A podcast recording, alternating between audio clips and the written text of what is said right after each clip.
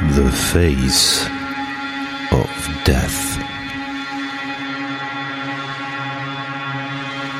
Mysteriöse Kriminalfälle.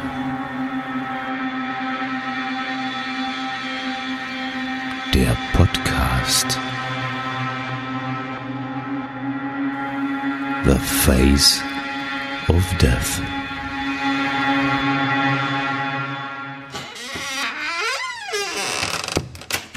Liebe Hörerinnen und Hörer des Face of Death Podcasts. Wir melden uns mit einem neuen Fall bei euch. Wir hoffen natürlich, dass ihr unseren Dreiteiler gut überstanden habt und weiter Lust auf mehr Fälle.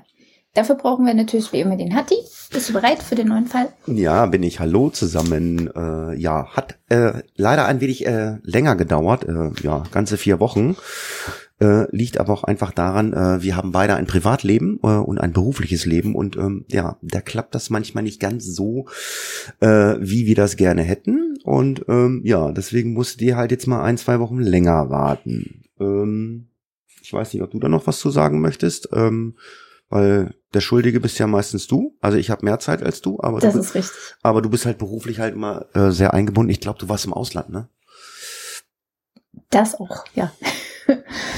Und da kommt man immer nicht so richtig zum Schreiben. Und äh, ja, dann gab es noch ein paar familiäre Verzögerungen und jetzt hoffe ich, ist alles wieder in der Bahn und dann kriegt man das weiterhin. Ja, ja, das passt alles schon. So, äh, was ich eigentlich schon immer mal sagen wollte, ich meine, auf den sozialen Netzwerken habe ich es immer verteilt. Ähm, wir sind auch äh, mittlerweile bei Mastodon. Das ist so ein Twitter-Pendant. Irgendwie, irgendwie rennen ja gerade alle von Twitter weg, weil der liebe äh, Twitter-Boss da ja äh, komisch, komische Sachen macht. Also, äh, also wo ich mich richtig drüber geärgert habe, ist, äh, dass der die ähm, die äh, externen Twitter-Apps äh, komplett ausgeschlossen hat. Man ist jetzt mehr oder weniger auf die äh, Original Twitter-App angewiesen. Und das ist eine so schlechte App.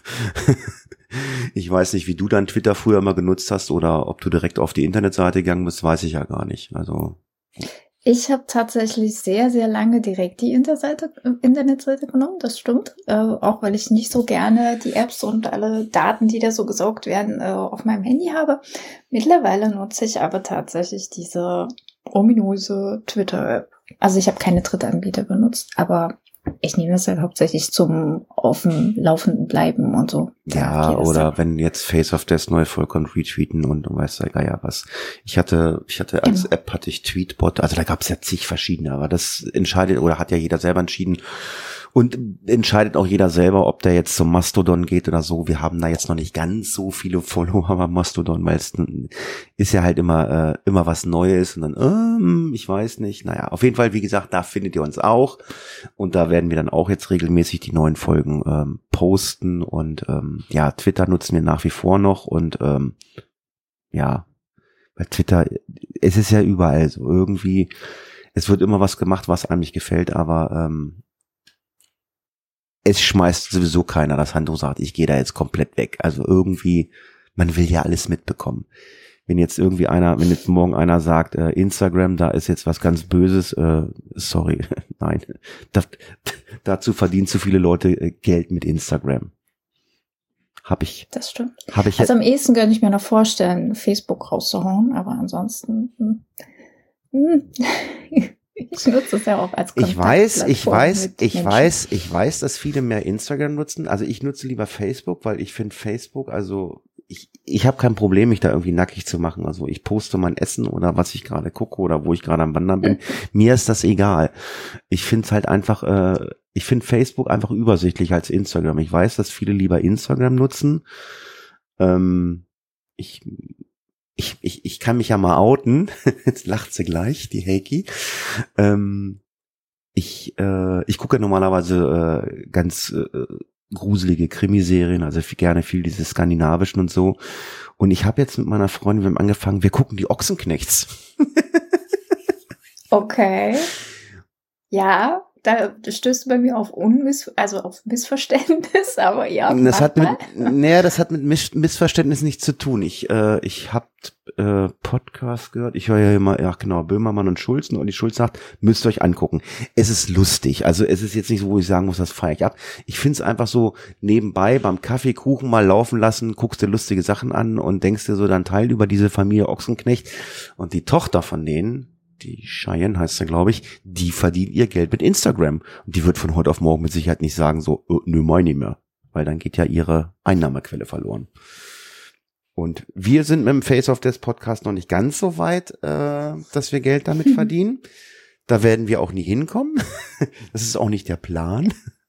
Ich will ja jetzt nicht die große Klappe haben, aber das war jetzt auch nicht unbedingt mein persönliches Ziel. Ich weiß nicht, wie das bei dir aussieht. Ähm, Ich habe, also es gibt ja viele Podcasts. nein, ich habe, ich habe schon, ich weiß es gar nicht, sechs, sieben, acht verschiedene Podcasts gemacht, Geocaching-Podcast, einen veganen Podcast, einen privaten Podcast habe ich gehabt oder so. Es war noch nie mein Bestreben, damit Geld zu verdienen. Noch nie. Ich wollte Mhm. damit noch nie Geld verdienen. Und äh, das wird auch nicht so sein. Also wir haben gute Hörerzahlen, wenn man den Statistiken glauben darf. Aber andere Podcasts, die damit Geld verdienen, die haben ähm, im fünfstelligen Bereich wesentlich mehr Leute als wir. Also wir kommen in fünfstelligen Bereich nicht. Wir kommen in den vierstelligen Bereich, da kommen wir hin. Äh, aber auch nicht sehr hoch. Und äh, nein, also wir wollen hier kein Geld verdienen und ähm, wir hatten mal Amazon. Aber ich freue mich immer über mehr Zuschauer, äh, Zuhörer, auf jeden Fall. Also Was? das auf jeden Fall. ja, und was halt, was so, halt auch, Ja, über mehr Zuhörer freut man sich schon, aber ich muss jetzt nicht unbedingt damit Kasse machen. Ja, also was halt auch immer nett war, ähm, das waren solche Sachen, äh, Kommentare oder so. Also mal so Feedback, wenn man mal weiß, so, hm, das finden wir gut, das finden wir nicht so toll. Das wäre dann halt immer ganz nett. Ne? Also wir haben ja sogar mittlerweile, Genau. wir haben ja sogar mittlerweile bei unserem, von unserem Blog hatte ich früher, hatten wir hier drauf bei Facebook, das, wir hatten ja eine Amazon Wunsch, ach doch, haben wir doch, Amazon Wunschliste gibt's sogar noch. Gibt's die noch? Muss ich gerade mal gucken. Ich guck gerade mal auf die Seite. Gibt's da noch eine Amazon Wunschliste? Nee, gibt's gar nicht mehr. Gibt's äh, das, Nee, das ist ja nur noch äh, ähm, das ist nur Spotify und Amazon. Also selbst wir betteln noch nicht mal um Gummibärchen. die Zeiten sind die Zeiten sind vorbei. So, jetzt habe ich mir mein Skript Wenn, auf. dann müsst ihr die eh an Hatti schicken, weil ich die nicht esse. Ja, gut. Du isst keine Süßigkeiten. Schweige. Du isst keine Süßigkeiten. Du trinkst keinen Alkohol. Hast du irgendwelche Ich Sünden? rauche nicht. Ein schlimmer Mensch. Hast du irgendwelche Sünden? Hast du Ich habe nicht gesagt, ich esse keine Süßigkeiten. Ich esse aber keine Gummibärchen. Hast du irgendwelche Sünden? Ähm, ich trinke sehr gern Kaffee. Ja. Und wenn ich lese, was ich jetzt bei der Recherche zu gewissen Podcasts äh, sehr häufig tue, dann ist es sehr schlecht, dass ich an meinen Fingernägeln kaue. Ah, okay. Nee, ich was ich mir seit Jahren immer, immer mal wieder abgewöhne und dann Ich lese hätte- ich irgendwas und dann, ja, es ist wieder da. ich hätte jetzt gedacht, du hast noch zehn uneheliche, uneheliche Kinder oder so. Hm. Ja, irgendein Laster muss man ja haben. Gut, lange Rede, kurzer Sinn. Wir haben jetzt ein bisschen länger Hausmeisterei gemacht, aber wir waren ja auch länger nicht da. Es gab auch eine Menge zu erzählen. Ich kann, dem, ich kann demnächst ja auch mal erzählen, dass ich angefangen habe, ein Buch zu lesen. Ich habe ein Buch angefangen zu lesen. Wow, Und wer mich kennt, der weiß, äh, das ist völlig äh, eben, unnormal. Ähm, out of character. ja, aber ich lese was Skandinavisches. Gut, lange Rede, kurzer Sinn. Wir schauen einmal in den Fall hinein. Am 8. August 1996 verschwindet Trude Espos spurlos in dem Touristendörfchen Geiranger in Norwegen. Als sie das letzte Mal lebend gesehen wird, sitzt sie auf einem Fels und hat ein Buch in der Hand. Elf Tage später findet man ihre Überreste unter Steinen und Moos. Auch heute, fast 27 Jahre später, ist der Fall ungelöst. Ja, also ihr habt schon gehört, wir gehen jetzt nach Norwegen in den Norden Europas. Ähm, ja, wir können euch den Wunsch eines äh, entführten Pferdes leider äh, diesmal nicht erfüllen. Vielleicht beim nächsten Mal ein entführter Fury, ich weiß es noch nicht. Aber äh, es ist ein mysteriöser Fall. Ähm, diesmal wird es auch eine Folge sein, die nicht ganz so lang ist wie von uns gewohnt. Ich denke mal, wir werden auf eine halbe, dreiviertel Stunde kommen. Ähm, liegt aber auch manchmal daran, dass es äh, zu manchen Fällen einfach gar nicht so viel äh, zu erzählen gibt. Ähm, ähm, ja, zum Bedauern ähm, von Freunden und Verwandten äh, ist dieser Fall seit langem mal wieder ein, ein Face of Death Fall, der ungelöst ist. Ähm, und äh, man muss dazu sagen, dass äh, also Norwegen gehört ja zu den skandinavischen Ländern äh, und das sind eigentlich Landregionen wie Schweden und Dänemark. Äh, dort gibt es nicht ganz so viele Mordtaten und äh, ja, aber hier haben wir mal eine traurige Ausnahme. Genau. Also, wir reisen nach Geranga. Das ist ein winzig kleines Dorf, also wirklich, denn das hat laut Wikipedia auch heute noch gerade einmal 250 Einwohner. Das sind immer noch 100 mehr als in meinem Dorf leben, aber es ist trotzdem klein. Und das liegt am Ende des Geirangerfjordes in der Provinz Mörder Geiranger liegt in einer sehr schönen Landschaft und ist daher natürlich extrem beliebt bei Touristen. Besonders in der Sommerzeit da steigt nämlich die Einwohnerzahl auf über 2000 Menschen. Und aufgrund der Touristen, die das Dorf und die Gegend besuchen, um zum Beispiel zu wandern oder sich die Berge und die schönen Wasserfälle da anzuschauen, ähm, ist halt wahnsinnig viel los. Der Tourismusboom, der setzte übrigens schon 1867 ein. In diesem Jahr wurde nämlich das erste Wirtshaus in Geiranger eröffnet und ein häufiger Gast war hier Hans Hargrup der in seiner Zeit für den Straßenbau in Norwegen äh, voranbrachte. Ja, und der Hagerup Drug, der in seiner Zeit einige, äh, der arbeitet im Straßenbau in Norwegen äh, und hat diesen Straßenbau auch so ein bisschen vorangebracht. Ähm, heute gibt es dort äh, einige größere Hotels, Touristen kommen aber auch mit Kreuzfahrtschiffen und kleineren Fähren und, äh, und Tagesausflügen in diese Gegend. Äh, täglich sind dort Hochzeiten mit bis zu 8000 Besuchern vor Ort. Kurzum, Geirenger äh, ist halt also ein, Touristenhochburg. Also ich habe da vorher von noch nie und nie gehört, aber scheinbar äh, ist, äh, ist es sehr beliebt. Ich weiß nicht, ob du das vorher, hast du das vorher schon mal gehört, den, den Ort?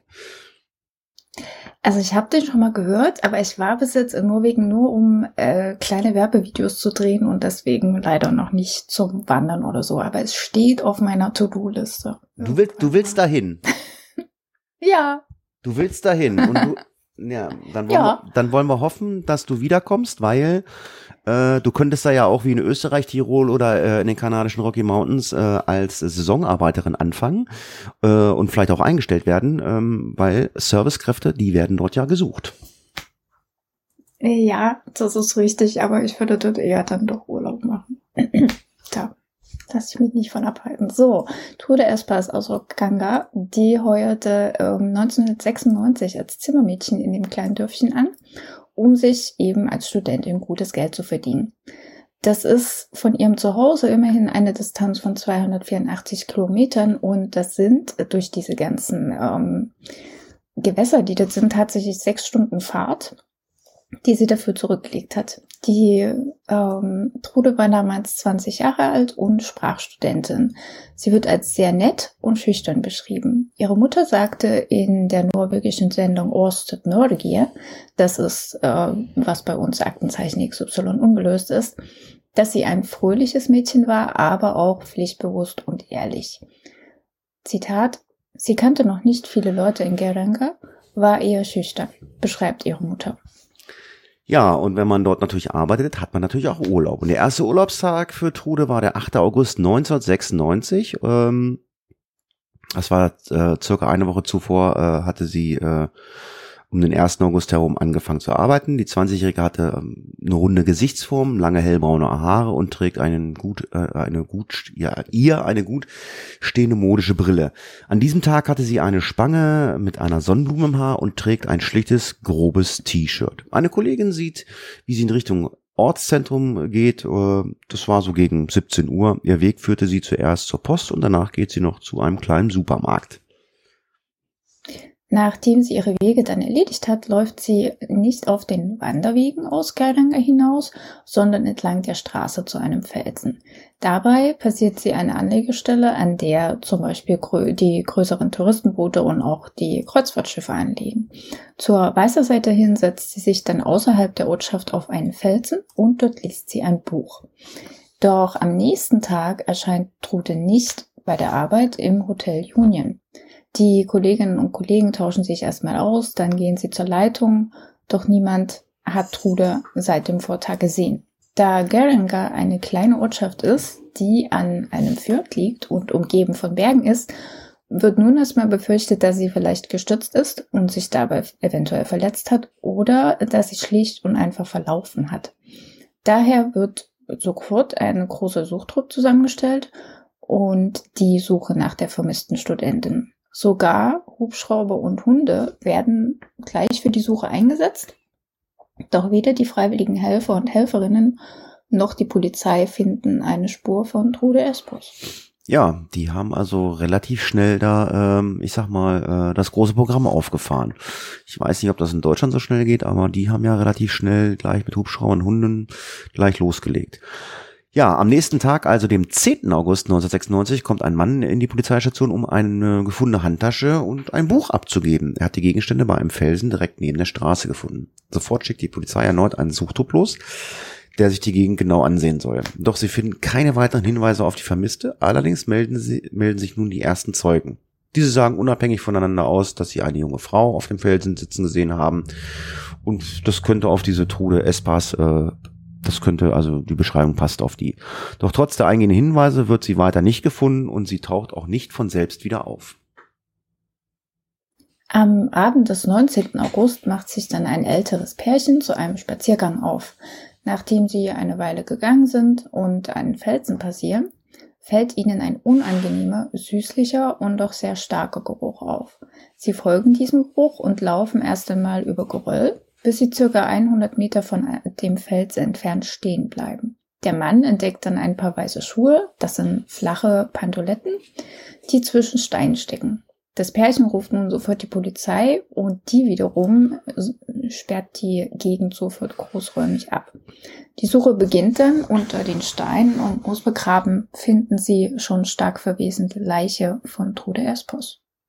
Ja, und die Polizei ist dann davon ausgegangen, dass sie den Felsen freiwillig verlassen hat, weil die Tasche war ja noch da und das Buch äh, war ja auch da. Das hatte ja Passanten äh, gefunden. Der Mord konnte ihrer Ansicht nach nicht auf dem Felsen geschehen sein, denn dieser war weit einsichtbar und das wäre sehr auffällig gewesen, wenn dort äh, jemand auf dem Felsen umgebracht würde. Zum Zeitpunkt des Verschwindens äh, hatte die Verkehrswacht auf der Straße am Felsen zudem eine Zählung durchgeführt und diese besagt, dass 2,5 Autos jede Minute an diesem vorbeigefahren waren. Hinzu kamen Menschen, die Bootsfahrten auf dem Fjord machten. Ja, ein paar Wanderer gab es natürlich auch. Also es waren also, ne, es waren also viele Menschen, äh, die dort unterwegs waren und auch potenzielle Zeugen sein können und natürlich auch potenzielle Täter sein können. Ähm, aber wer diese Tat dort begangen hat, äh, ja, lässt sich natürlich so einfach nicht feststellen. Es gab nur eine Stelle auf dem Pfad, äh, der in Richtung Leichenfund oder führte. Die war dann auch schlecht einzusehen und die Polizei vermutete deshalb, dass die Tat genau dort geschehen war und untersuchte daher auch jeden Zentimeter. Allerdings, viel konnte nicht äh, sichergestellt werden. Neben den Schuhen gab es noch einiges an Kleidung die allerdings nicht mehr im besten Zustand war. Die Behörden zweifelten und, das ist auch teils bis heute noch so, dass diese stark zersetzte Kleidung ihnen je hilfreich, hilfreiche Hinweise geben könnte, egal welche wissenschaftlichen Methoden sich noch entwickeln. Es hatte jedenfalls elf Tage gedauert, bis man Tode fand und nur der starke Verwesungsgeruch hatte am Ende dafür gesorgt, dass sie entdeckt wurde. Denn die Polizei hatte bereits nach den Tagen direkt rund um den Felsen gesucht und dabei war nichts aufgefallen und sie hat nichts gefunden. Die junge Frau war nicht nur geschlagen worden, sondern auch vergewaltigt und dann wurde sie erwürgt. Ja, und die Behörden haben natürlich jetzt alles daran gesetzt, Zeugen und Hinweise zu finden, ähm, um diesen Fall aufzuklären, weil bis heute ist das der umfangreichste äh, Fall oder Mordfall, äh, den es bisher in Norwegen gegeben hat. Zu den größten Problemen der Ermittler gehörte die Tatsache, dass 98 Prozent der Menschen, die sie am 8. August in Geringer aufgehalten haben, Touristen waren. Allein äh, circa 800 Deutschtouristen waren äh, an diesem Tag äh, in dem Ort. Das bedeutet, dass die meisten von ihnen zum Zeitpunkt des Leichenfundes längst wieder abgereist waren. Die Polizei stellte Listen zusammen und kam mit deren Hilfe auf rund 5000 Personen, die an diesem Tag in dem Ort waren. Dann fragte man natürlich auch in Hotels nach, äh, holte sich Gästelisten, fragte bei den Campingplätzen nach, um Daten zu bekommen.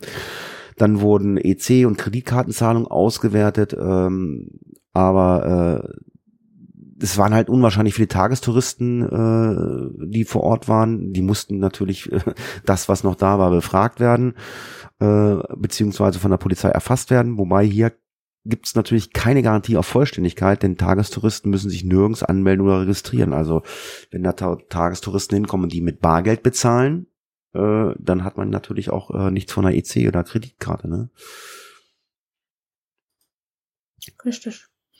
Die Hilfegesuche der norwegischen Polizei wurde von 37 Ländern unterstützt.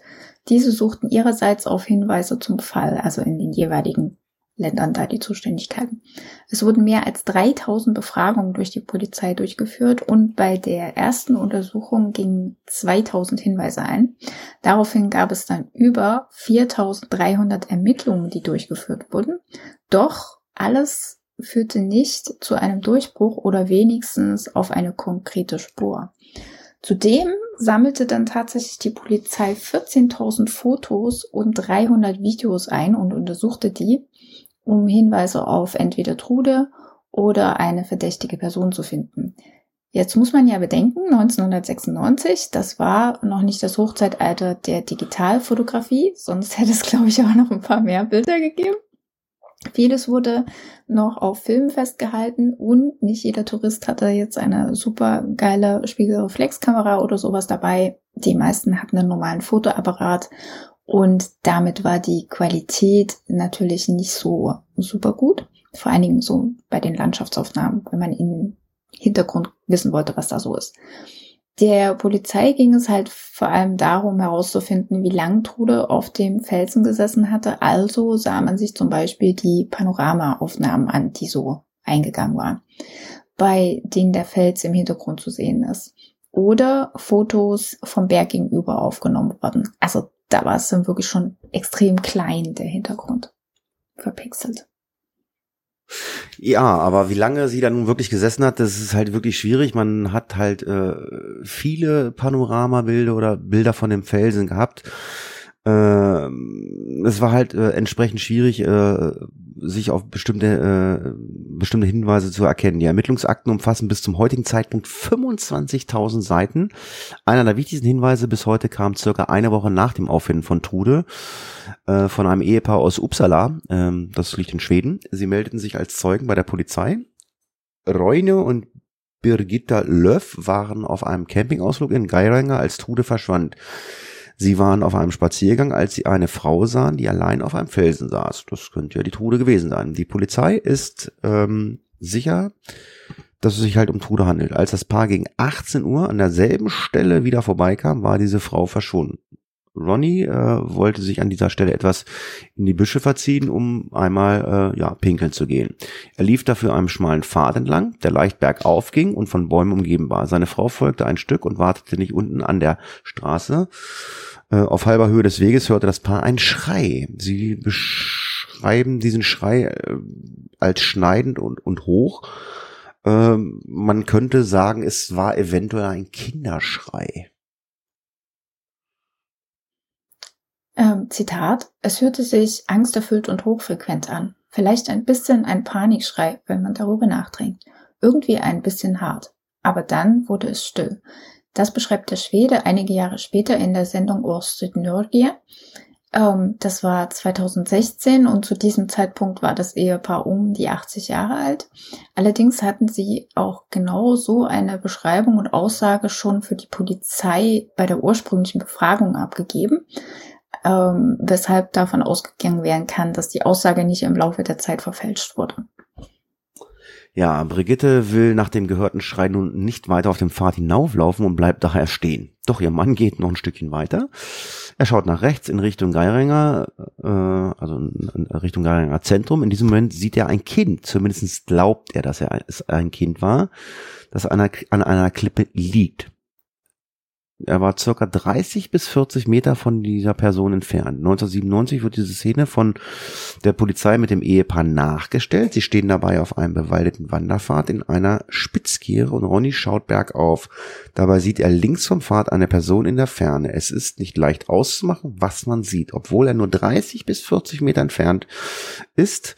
Die männliche Person soll ein blau-weiß quergestreiftes Shirt getragen haben. Über diesem in Anführungszeichen Kind stand ein Mann. An diesem Mann, ähm, als dieser Mann Ronny entdeckte, stand er auf und starrte Ronny mit seltsamem Blick an, wo ich mich frage, okay, aus 30 Meter Entfernung erkennt man das, aber gut, so ist die Aussage. Der Mann sah überrascht aus, Ronny dort zu sehen. Oh, dachte ich, es ist nur ein Vater mit seinem Kind, der draußen spielt weil dort eben Leute sind, geht er nun in die entgegengesetzte Richtung, um seine Notdurft zu verrichten, denn das wollte der ja eigentlich tun. Es braucht nur ein, zwei Minuten, dann dreht er sich wieder um äh, und die per also Richtung Person und ähm, stellt fest, dass Vater und Kind auf einmal verschwunden sind. Und zwar komplett lautlos, ohne dass er etwas gehört hat. Auch seine Frau hat weder gehört, dass sich Personen entfernt haben, noch hat sie sie gesehen. Als sie dann wieder unten an der Straße sind, sehen sie auch keine Fußgänger, wenn sie nach links oder nach rechts blicken. Das Ehepaar zeigt der Polizei dann später, wo sie langgelaufen sind, an welcher Stelle sie was gesehen haben und in welchen Zeiträumen. Und obwohl die Aussage zu den wichtigsten Hinweisen für die Ermittler gehören, führt sie ebenfalls auf keine heiße Spur. Ja, eine weitere Zeugenaussage, äh, der die Polizei äh, viel Aufmerksamkeit geschenkt hat, äh, kam von äh, Gry Isaksen. Ähm, das war eine Angestellte. Ihre Aussage wurde erst bei den erneuten Ermittlungen 2016 zum 20. Jahrestag der Ermordung der Öffentlichkeit zugänglich gemacht. Sie hatte Tode ebenfalls am Felsen gesehen. Sie saß mit dem Rücken zur Straße, erinnerte sie sich. Äh, und ja, sie ist an den Felsen vorbeigelaufen und 500 Meter weiter, äh, ebenfalls auf einem Felsen, äh, hat, hat, sie sich, hat sie sich dann hingesetzt. Die waren so 500 Meter auseinander. Dort waren noch nicht ganz so viele Leute.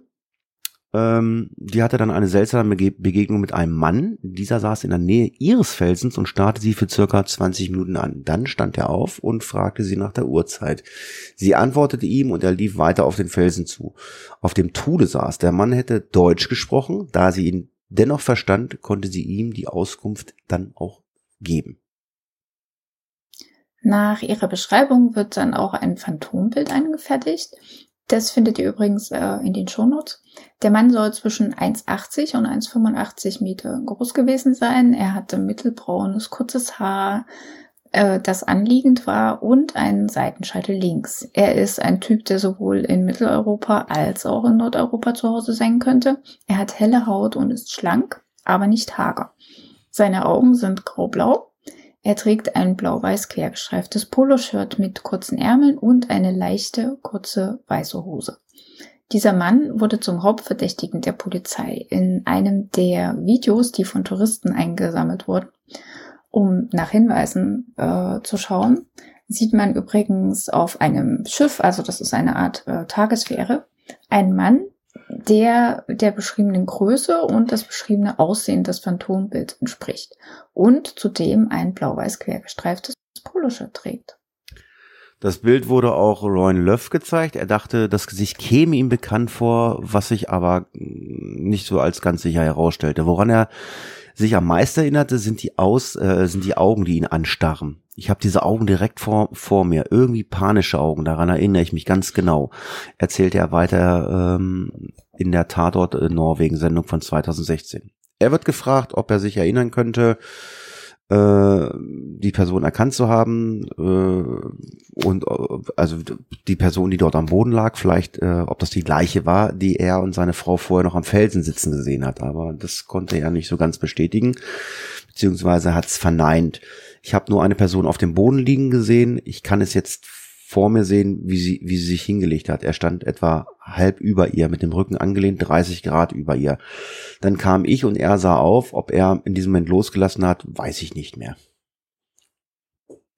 In all den Jahren hat Ronny versucht, äh, sich an weitere Details der Begegnung zu erinnern. Er wollte sich selbst auch eine Antwort auf die Frage geben, wie konnte diese Person auf dem Weg so schnell verschwinden? Zitat, als wir dorthin gingen, dachten wir, dass sie es eilig gehabt haben müssen. Als wir zur Hauptstraße hinunterkamen, dachte ich, dass sie sich dort, dass ich sie dort sehen musste.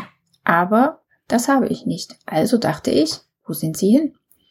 Die Polizei stellt bei ihren Ermittlungen 1996 fest, dass die Stelle, an der Ronny Löw ähm, die seltsame Begegnung mit den zwei unbekannten Personen hatte und äh, der Fundort von Trude Espers an sich nur 20 Meter auseinander lagen. Ja, einen weiteren möglichen Hinweis äh, hat Trude Espas selbst hinterlassen. Als die Polizei Trudes Schlafsaal durchsucht, fand sie einen Hinweis, der sich als einer der wichtigsten in diesem Fall herausstellen sollte. Ein Notiz, Trude schrieb täglich ein Tagebuch und die Polizei fand ein Stück Papier, auf dem etwas stand, das äh, wie Notizen für ihr Tagebuch aussah. Am 2. August 1996 hatte sie vier Worte geschrieben. Ellen Laden Deutsch Krücken. Ellen war eine Angestellte des Hotels und für die Ausbildung von Trude zuständig. Laden könnte sich darauf beziehen, dass sie nach einer, nach der Arbeit äh, in einen Laden zum Einkaufen gegangen ist. Die letzten beiden Wörter schienen ungewöhnlich zu sein. Hatten sie eine deutschsprachige Person getroffen? Hatte die unbekannte Person Trudes guten Charakter ausgenutzt und sie vom Felsen gelockt? Ein Mann mit Krücken, der vielleicht einen, äh, eine Notsituation vorgetäuscht hat und äh, Trudes ihm zur Hilfe geeilt? Die beiden Wörter beschäftigt die Polizei insgesamt über 20 Jahre und im Jahr 2017 löst sich endlich dieses Rätsel auf. Mehr oder minder zumindest, äh, nachdem der Fall bei Aktenzeichen XY ungelöst gezeigt wurde, erhielt das norwegische Äquivalent Orsted Norge eine E-Mail von Norbert Bartling. Das ist ein Deutscher, der am 2. August 1996 auch in Geiranger Urlaub gemacht hat. Er teilte ihnen mit, dass er drei Dias hat, die von Bedeutung sein könnten. Als Osnolge die Dias erhielt und sie für eine bessere Fotoqualität erstmal einscannte, hatten sie eine mögliche Lösung, was die Worte bedeuten könnten. Eines der Dias zeigt nämlich eine Fähre, die angelegt hat und links davor steht ein Mann mit Krücken, aufgenommen am 2. August 1996. Dieser Mann hat nur ein Bein, das linke fehlt. Nachdem sie das Bild erhalten hatten, reiste dann Orsted Norgeir, also die Sendung, nach Geiranger, um mit einer Zeugin zu sprechen. Sie trafen auf Camille Röneberg, die 1996 16 Jahre alt war.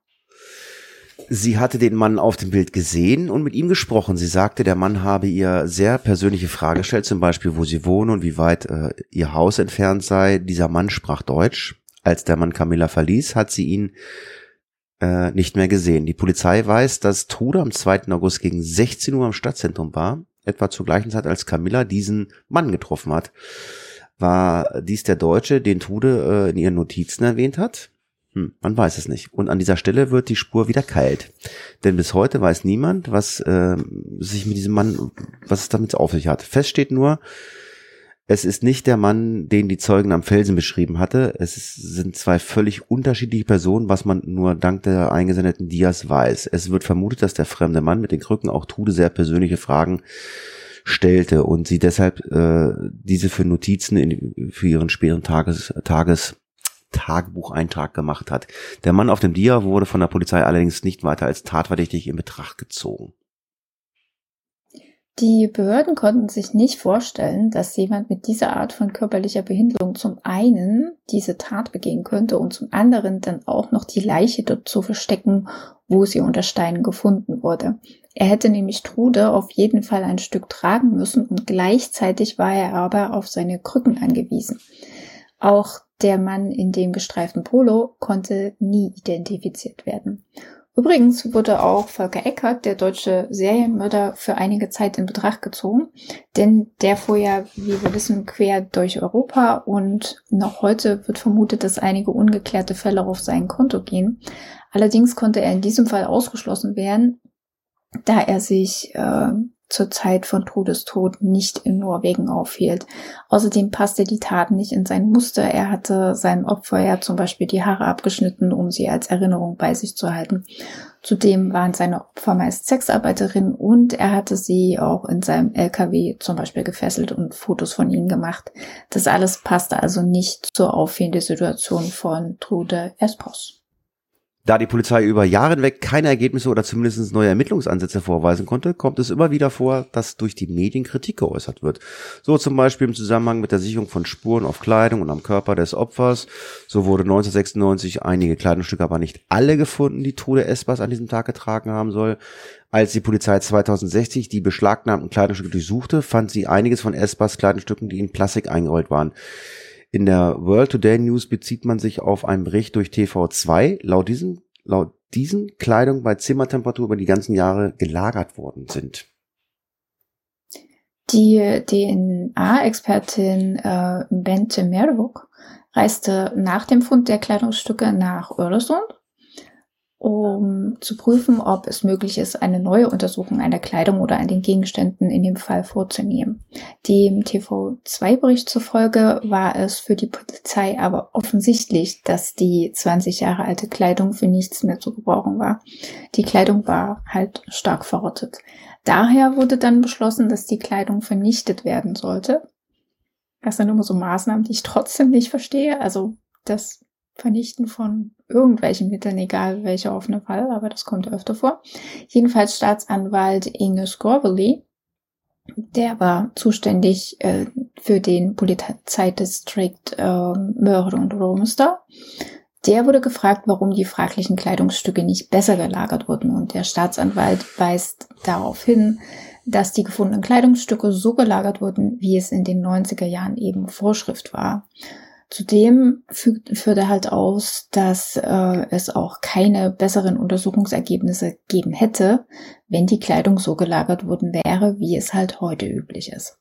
Ja, es dauerte damals lange, ehe wir mögliche Beweisstücke äh, für die Bekleidung gefunden hatten. Daher war es schon zu dieser Zeit schwierig, Spuren zu sichern oder Erkenntnisse daraus zu schließen. Ähm, DNA-Expertin Bente Mewak äh, bestätigte die Aussage der Polizei und äh, des Staatsanwalts. Die Kleidung wurde so verpackt und aufbewahrt, wie sie damals aufgrund der Beschaffenheit des Materials üblich war. Es hat lange gedauert, bis sie gefunden wurde und es gibt Grund zu der äh, Annahme, dass die Witterungsumstände zum Abbau der biologischen, des biologischen Materials beigetragen haben, so dass es für die biologische Forschung nicht geeignet ist, erklärte sie. Gleichzeitig beschloss die Polizei, einige andere Gegenstände, darunter die weißen Schuhe von Espas, an die Norwegische Institut für öffentliche Gesundheit, FHI, zu schicken, das damals für die Gerichtsmedizin zuständig war.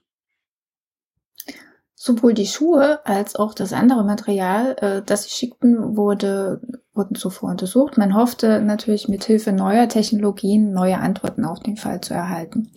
In der Stellungnahme der Polizei an die FAI heißt es dazu, Zitat, die Polizei möchte eine neue Bewertung und Analyse, um zu sehen, ob es möglich ist, menschliche DNA zu erhalten. Darüber hinaus ist es wünschenswert, das in ihrem Besitz befindliche Material aus früheren Ermittlungen zu überprüfen, um festzustellen, ob neue Untersuchungen durchgeführt werden können, um menschliche DNA zu erhalten. Zitat Ende. Die Antwort, die die Polizei daraufhin vom FAI erhielt, war für alle enttäuschend. Es war immer noch nicht möglich, menschliche DNA zu finden, die weiter analysiert werden konnte. Die wenigen Proben, die dennoch analysiert wurden, brachten auch keine neuen Ergebnisse. Nach der Wiederaufnahme der Untersuchung 2016 wurde neben den Schuhen auch die gefundene Haarspange untersucht. Diese war am Tatort in zwei Teile zerbrochen. Gefunden wurde zu, also die wurde dort gefunden. Zuständig ist die Universität, Universitätsklinik Oslo. Jedoch konnte auch aus den erneuten Untersuchungen keine neuen Hinweise ja, äh, generiert werden. Auch die Flecken auf den Schuhen brachten keine neuen Erkenntnisse. Nach wie vor hoffen Polizei und Wissenschaftler, dass es in Zukunft Verfahren geben wird, äh, die dann eventuell weiterhelfen können. Unterdessen kommt vom Anwalt John Christian Elden der Vorwurf in Richtung Behörden, dass diese unmotiviert sind. Hm. Der Anwalt der Familie des Opfers hält den Umgang mit den gefundenen Kleidungsstücken für Zitat schlampig. Die Polizei habe einfach nicht geglaubt, dass man aus, daraus so viele Beweise gewinnen könnte, wie wir im Jahr 2023 wissen, sagt er. Ähm, Zitat. Wir wissen aus anderen Kriminalfällen, dass jetzt DNA-Spuren gefunden werden, die zum Zeitpunkt des Mordes nicht gefunden wurden. Es gibt allen Grund zu der Annahme, dass ein Mörder Spuren hinterlassen haben muss, bei dem, bei der Nähe, die er zum Opfer gehabt haben muss. Zitat Ende. Die Polizei war sich lange Zeit auch nicht sicher, ähm, wann Trudy genau getötet wurde. Sie ging von einer Zeitspanne von etwa einer Stunde aus, also zwischen 17 und 18 Uhr. Im Jahr 2017 dann konnten sie das schließlich noch weiter eingrenzen.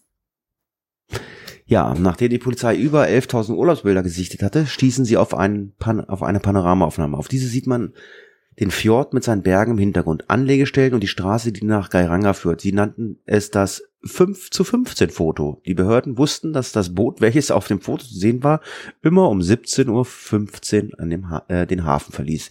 Sie ließen das Bild digital nachbearbeiten, verbessern. Es wurde zudem stark vergrößert und darauf erkennt man vermeintlich auf einem Felsen einen kleinen roten Punkt. Trude trug zu diesem Zeitpunkt ihres Verschwindens ein rotes Hemd, weshalb man davon ausgeht, dass es zu diesem Zeitpunkt äh, Trude gewesen sein kann, die da auf dem Felsen gesessen hat. Allerdings gibt es keine Garantie oder andersweitige Bestätigung, dass es sich äh, bei diesem roten Punkt wirklich um Trude handelt, weil es ist halt nur ein Punkt. Richtig. Aber ein weiteres Foto aus der Serie wurde 1726 aufgenommen. Auch dieses wurde nachbearbeitet und hier ist der rote Punkt nicht mehr zu sehen. Rein theoretisch kann das auch einfach ein Bildfehler sein, ne? Aber gut, wir nehmen mal den roten Punkt. Die Behörden gehen also davon aus, wenn man annimmt, dass es sich dabei um Trude handelt, ähm, dass sie dann zu diesem Zeitpunkt den Felsen verlassen haben müsste. Diese Erkenntnis wiederum deckt sich mit den Beobachtungen des schwedischen Ehepaares Lö, die ja ausgesagt hatten, dass zu dem Zeitpunkt ihrer Rückkehr gegen 18 Uhr die junge Frau nicht mehr auf dem Felsen gesessen hatte.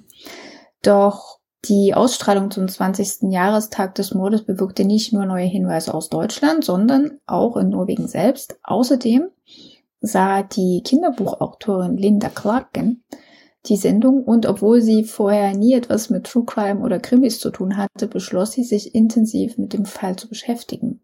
Hier muss man anmerken, in Norwegen verjährt Mord ebenfalls nicht und somit gibt es nach wie vor laufende Ermittlungen und zuständige Beamte. Sie fing an, indem sie sich mit dem damaligen Chefvermittler äh, traf. Esbjörn Hansen oder Ösbjörn Hansen war 2012 in Rente gegangen. Der Espers-Fall war der einzige in der Karriere des Mordermittlers, den er nicht aufgeklärt hat. Linda Clarken setzt sich zum Ziel, den Mörder von Trude zu finden. Sie interviewte also erst einmal Esbjörn Hansen, versuchte die Ermittlungen der Polizei nachzuvollziehen, redete äh, ihrerseits mit Zeuginnen und Zeugen aus dieser Zeit. Clarken entwickelte ein System, um Aussagen zu verifizieren oder mögliche Szenarien oder auch, äh, oder auch Tatverdächtige auszuschließen.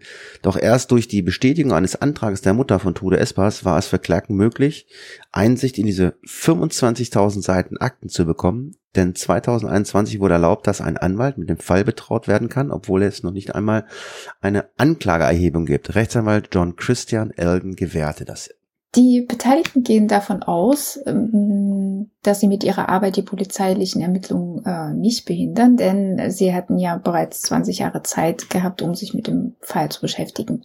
Vielmehr erhoffen sie sich neue Hinweise auf der Bevölkerung zu generieren oder auch, dass die Polizei durch die Recherche neue Denk- bzw. Ermittlungsansätze bekommt. Einer der Quackenansätze ist zum Beispiel, dass die zeitliche Eingrenzung des Tatzeitraums der Polizei nicht korrekt ist. Nach ihren Recherchen und Auskünften des norwegischen Meteorologischen Instituts hat sich die Polizei um acht Minuten verschätzt. Acht Minuten, die für richtige Hinweise wichtig sein könnten. Sie bezieht sich bei diesen Hinweisen auf die Aussage, dass die Polizei über den Schatten auf Bildern berechnet äh, hat, zu welchem Zeitpunkt sie aufgenommen wurden. Die Fotos der Polizei wurden aber im Mai und nicht im August aufgenommen, weshalb die Berechnungen nicht stimmen könnten. 2016 wurde die Zeit aber durch die Fotoaufnahmen eines Touristen eingegrenzt, wie wir äh, euch vorher schon beschrieben haben, und sie kommen zu dem Zeitraum zwischen 17.15 und 17.26. Worauf Clark hinaus will, ist ein weiterer Tatverdächtiger, zumindest nach ihren Recherchen. Es gibt drei Zeugenaussagen, die Trude mit einem jüngeren Mann in Hosen gesehen hätten, und zwar später, als der andere Mann mit dem blau-weißen gestreiften Polo gesehen wurde. Dieser jüngere Mann hatte eine völlig andere Statur, Haarfarbe und Kleidung als der bisherige Hauptverdächtige der Polizei. Der, wie sie ihn nennt, Hosenmann, muss ein ganz anderer Mann gewesen sein, als der mit dem blau-weiß gestreiften Shirt und den kurzen Hosen, nachdem die Polizei all die Jahre gesucht hat. Die zuständigen Behörden sehen das hingegen anders. Nach ihren Aussagen gibt es durch die Recherchen keine neuen Hinweise, die sie im Fall weiterbringen könnten. Sie versichern aber, dass sie den Fall auf jeden Fall lösen wollen, egal wie und wann und wann es möglich ist. Um das war unsere kurze Zusammenfassung zum Mordfall Trude Espas. Leider ist auch nach der Veröffentlichung des Buches von Linda Klacken kein Durchbruch gelungen, wobei äh, sie entgegen ihres eigentlichen Ziels darin nicht den Mord aufklären konnte, sondern vielmehr ihre eigenen Recherchen und Vermutungen zum Fall beschreibt. Ja, ein Buch äh, in Originalsprache oder noch auf Englisch äh, konnte auch nicht gefunden werden. Äh, wer eins findet, äh, der möge schreien, äh, der wird dann die Privatadresse von Heiki bekommen. Die wird es dann wahrscheinlich lesen. ja, das war eigentlich, äh, wäre gut gewesen, ja. Ja, die Folge von äh, XY, Aktenzeichen XY, gibt es wohl auch momentan nicht mehr online. Also es ist nicht ganz so einfach. Ähm, ich werde da auch nochmal meine Recherchen anstellen. Vielleicht finde ich da ja auch was. Ich, ich google ja auch immer ganz gerne und suche auch immer ich ganz gerne. Ich hatte ein bisschen gehofft, das ZDF feiert doch jetzt gerade 60 Jahre, ne? Und die haben diese ganzen alten Serien rausgehauen. Und da habe ich so ein bisschen gehofft, vielleicht Tun da auch nochmal die alten mm, Aktenzeichen XY? Ja, gut, ich wollte gerade sagen, Aktenzeichen. XY ist die eine Sache, äh, aber das, da, da geht's ja um, äh, um, äh, um äh, Täter zu finden oder um, um oder um äh, Fälle aufzuklären. Ja, gut, die alten Sachen, ich weiß nicht, ZDF, ja, gut, es äh, liefen viele skurrile Sachen damals. Ähm, ja, ist mir, gar, ist mir gar nicht so. Sie hatten die ja schon mal oben. Man konnte die ja, ich weiß nicht mehr wann das war, war das 2017 oder so? Also man konnte die tatsächlich, da hatten sie die auf YouTube veröffentlicht und konntest okay. ja wirklich diese ganzen alten Folgen reinziehen. War schon cool. Ja, das war mal eine kurze und knackige Folge. Ähm, auch nicht ganz so viele Informationen, wie wir das sonst in unseren Fällen haben, aber manchmal äh, ist es halt auch nicht ganz so einfach, äh, immer mal Input zu kriegen. Äh, Hegi gibt sich zwar Mühe, aber äh, sie kann sich ja, der, lach nicht, du kannst ja nicht Sachen aus den Finger saugen. Wenn nichts da ist, ist nichts da. Und, äh, nee, erstens das und zweitens ähm, nehme ich halt auch gern wirklich Originalquellen und nicht äh, von, also es, es sind ja auch einige YouTube-Videos verlinkt, aber da ist halt auch immer sehr viel Spekulation. Ich gucke die halt meistens, weil da nochmal auf irgendwelche Zeitungsartikel oder so verwiesen wird und das nehme ich dann da draus. Aber ich bin nicht so der Spekulant. Also Ne? Ja, es gibt, es gibt, es gibt, es gibt ja, es gibt ja viele, viele Blogs oder so. Äh, wir haben es zum Beispiel verlinkt, All Mystery gibt es zum Beispiel. All Mystery, mhm. da, da gibt es ganz, ganz viele Fälle, aber ähm, das sind halt keine Originalquellen, die haben es halt auch nur aufgearbeitet und ähm, da fehlen, genau. da fehlen, da fehlen dann vielleicht äh, für deinen Podcast oder für deinen Blog, den du schreiben willst oder so, fehlen dir halt vielleicht Quellen und deswegen, äh, wie Heiki schon sagt, geht's ja nicht lieber auf die Originalseiten. Heiki ist der englischen Sprache, glaube ich, ganz gut mächtig und ähm, pflückt das dann schon irgendwie auseinander. Genau. Wobei in dem Fall waren die meisten Quellen tatsächlich auch in Norwegisch. Ja, aber aber aber aber das jetzt ein, Shout, Shoutout zu Diepel machen, die da ähm, die auch bei der Aussprache und so habe ich die zur Ja, aber das äh, haben wir das haben wir ständig also Rate gezogen. Das, das haben wir ja ständig. Ich kann keine spanischen, russischen, polnischen Namen aussprechen. Ich weiß, dass, da gibt's immer Leute, die ziehen sich daran immer gerne hoch, aber Leute, es geht doch um den Inhalt und nicht um die Namen. Lange Rede, kurzer Sinn, das war unsere aktuelle Folge. Äh, ich hoffe, äh, ihr habt euch gut unterhalten gefühl, äh, gefühlt, so nenne ich's mal. Und wie immer, die Heiki hat's letzte Wurst. Tschüss, macht's gut, bis zum nächsten Mal. Ja, lasst uns doch mal wissen, ob ihr den Fall schon kanntet ähm, oder ob ihr davon schon gehört habt, weil ich habe gesehen, dass auch eben, wie ihr in den Shownotes seht, äh, der Fokus zum Beispiel was Großes dazu gemacht hat. Das würde mich interessieren und ansonsten wünsche ich euch eine schöne Zeit und wir hören uns bald wieder. Ciao. Case closed.